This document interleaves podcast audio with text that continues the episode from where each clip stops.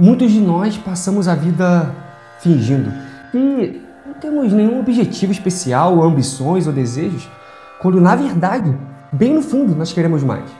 Nós nos bloqueamos e usamos esta palavra como se estivéssemos em transe, como se fôssemos sonâmbulos em nossas vidas, como se procurássemos feitos para impedir os nossos próprios sonhos.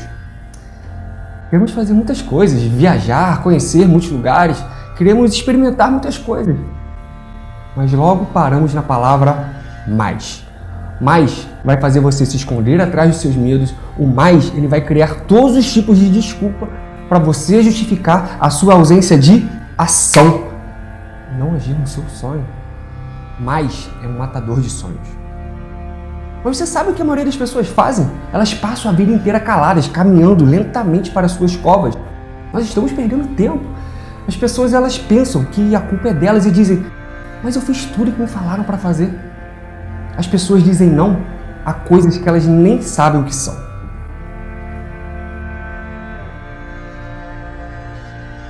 Não permita que o mais te jogue para escanteio. Há muita gente que diz, mas eu tentei uma, eu tentei duas e não deu certo. Elas utilizam isso como desculpa porque não conhecem a ciência dos 85%. E elas não agem novamente mesmo que as coisas não deem certo, mesmo que a minha tentativa seja falha, isso não me torna um fracassado. Existe uma diferença entre fracassar e ser um fracassado. Se não der certo, se o resultado não for o esperado, tá tudo bem, mas não confunda quem você é com os resultados que você produz. Faça o que pode, onde está, com o que tem e nunca esteja satisfeito. Estudos revelaram que 85% responsáveis pelo sucesso são um, entendimento da engenharia do corpo e da mente. Dois, saber se relacionar com as pessoas. Três, personalidade. Então por que você não decide agora expandir isso para o seu mundo? Que se outras pessoas podem, você também pode. Você trabalhar nos seus sonhos, com certeza haverá vezes que você vai querer desistir.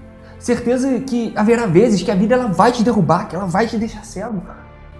Mas, se você entender, por exemplo, o poder da inteligência emocional, e ao continuar, o universo ele vai estar ao seu lado. Olha, se você decidir não levar o seu sonho adiante, se você não decidir em tomar a decisão de viver os 85% na sua vida, se você não decidir enfrentar os seus sonhos, se você não se dedicar e dizer sim à tua vida, você tem que viver a sua vida. A vida é tão curta e imprevisível, mas continuamos dizendo sempre temos o amanhã. Ah, não. Não há garantias que você vai se levantar amanhã. Sempre haverá algo para te impedir, o porquê de você não seguir em frente, o porquê de você não ir para o próximo nível, o porquê de você não manifestar a sua grandeza, o porquê de você não começar a viver a sua vida. Você deve dizer coisas do tipo: isso não vai valer a pena. Sim, isso vai estar lá para você, vai bater na sua cara, vai te mandar voltar. Então, se você quer fazer alguma coisa, se você pensou em algo que você quer fazer, toma iniciativa e a vida, ela nunca mais será a mesma. Viva o seu sonho.